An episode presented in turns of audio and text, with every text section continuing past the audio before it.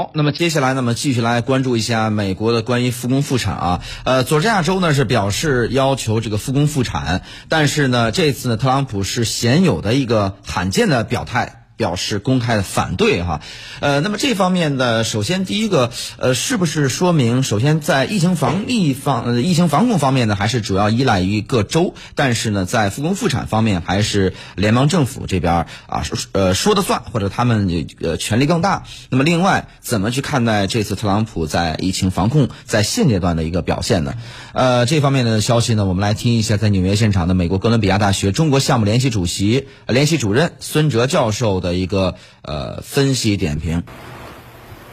呃，这个呃复工复产呢，主要是根据这个美国的各个州的各呃情况不一样啊，来应该做出由自己做出决策，然后呢由联邦呃川普总统和彭斯总副总统呢来统一指挥、统一协调。因为像刚才说到的纽约的情况啊，就非常特殊，它二十美国八十几万这个病例里边，二十五万在纽约，我去过这个。呃，参观过，呃，没有上去啊，就参观过这个这个美国的医疗线旁边，然后呢，方舟医院旁边我都去过。当时这个医疗线停的这个地方占了三个码头，那美国国民自卫队啊，这个然后加上警察在旁边守着。本来他去年我去那个地方的时候是去纽约的艺术展，他就有一个很大的展厅在在里边。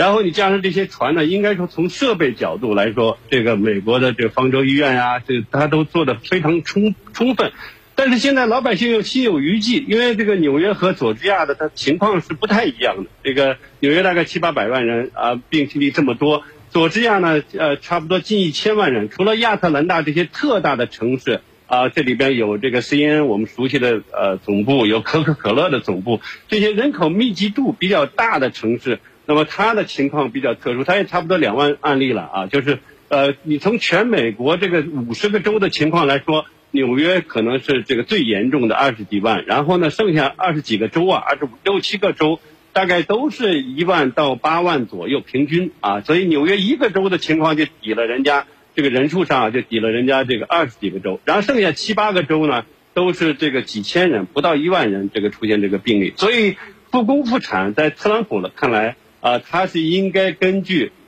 有一定的